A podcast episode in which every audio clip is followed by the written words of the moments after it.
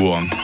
Le MAG, l'émission Magazine et Société de Radio Fribourg. Avec les centres ophtalmologiques Oculus pour voir plus clair. Le MAG, c'est notre nouveau rendez-vous de la rentrée sur Radio Fribourg. On aura souvent l'occasion d'y parler santé et c'est justement le cas aujourd'hui avec euh, la santé de nos yeux. Ça se passe en compagnie de Chokri Lamloum. Bonjour docteur. Bonjour Mike. Vous êtes chirurgien ophtalmologiste, vous êtes directeur de la clinique euh, Molaison à Bulle. Alors nous avons choisi euh, de parler aujourd'hui avec vous de la dégénérescence maculaire liée à l'âge, un plus connu auprès du grand public sous le nom de macula. Alors ça arrive à partir de, de, de 50 ans, grosso modo, docteur, on peut le dire. Hein Exactement. C'est une maladie très fréquente à partir de l'âge de 50 ans. D'accord? Moi, je dis toujours, euh, il n'y a pas de problèmes de vue Hum. qui sont liés à l'âge. Il y a des maladies qui sont liées à l'âge.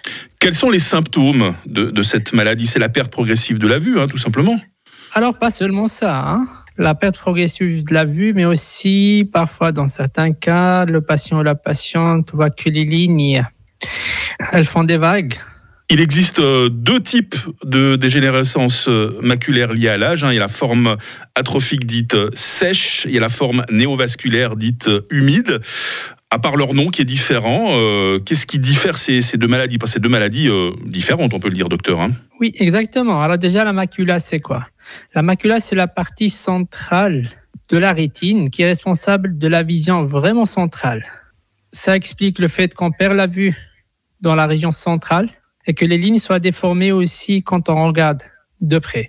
Pour la forme qui est sèche, au fait, c'est tout simplement qui est les cellules de la macula qui meurent.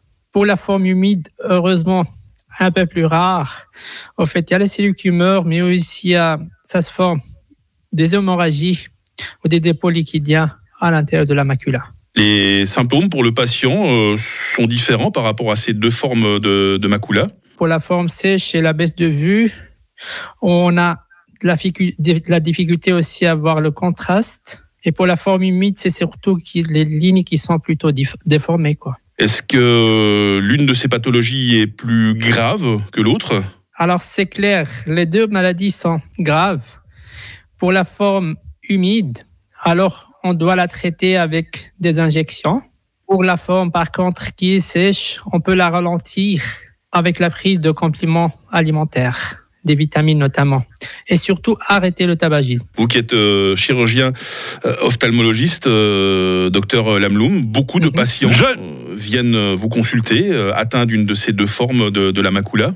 Alors c'est un problème de la santé qui est réel.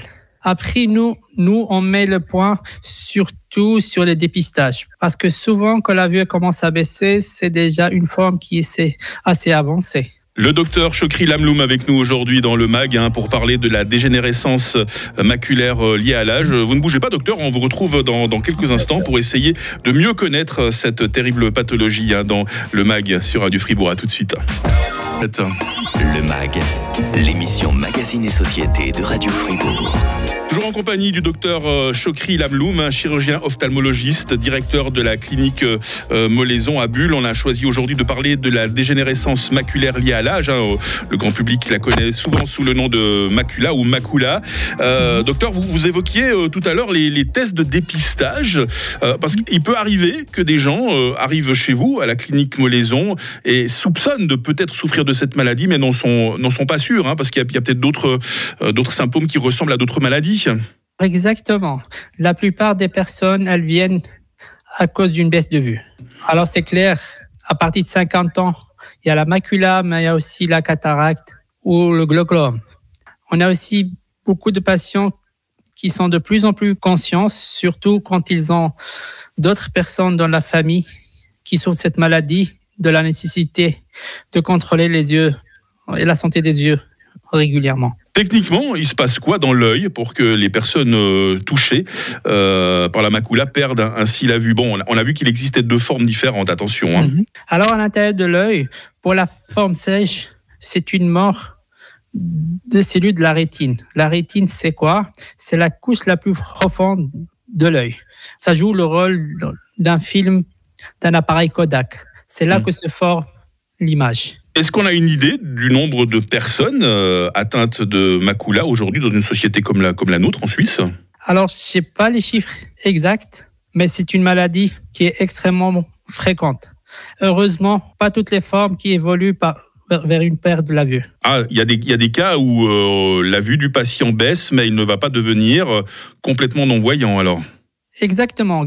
Grâce à les contrôles réguliers à partir de 50 ans, on peut, avec un changement du mode de vie, par exemple l'arrêt du tabagisme, si on prend des suppléments alimentaires, si on utilise une, un régime alimentaire riche en légumes, ça peut stopper ou ralentir la maladie. D'accord, j'allais justement dire, euh, euh, là vous parlez vraiment quand on est déjà atteint de la maladie, sinon pour prévenir euh, complètement la dégénérescence maculaire liée à l'âge, ça passe donc par cette hygiène de vie, hein, parce que vous nous citiez à l'instant. Exactement, mais il y a la, les facteurs génétiques, ils sont importants aussi dans cette maladie. Ça peut être héréditaire Bien sûr, bien sûr, il y a une Mmh. forte composante héréditaire.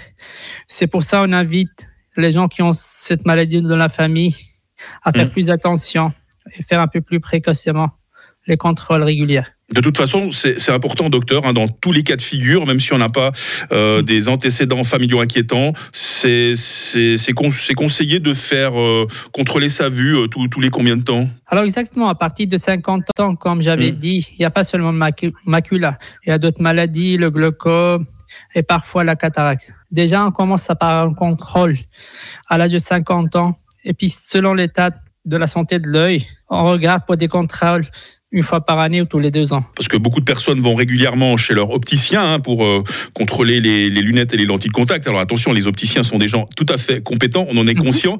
Mais pourquoi aller quand même de temps en temps euh, chez un, ophtalmologiste, un chirurgien comme, comme vous, par exemple, docteur Lamloum Alors c'est clair, pour diagnostiquer les, les stades précoces de la maladie, il faut des examens ophtalmologiques qui sont beaucoup plus poussés qu'un examen tout simple de la vue.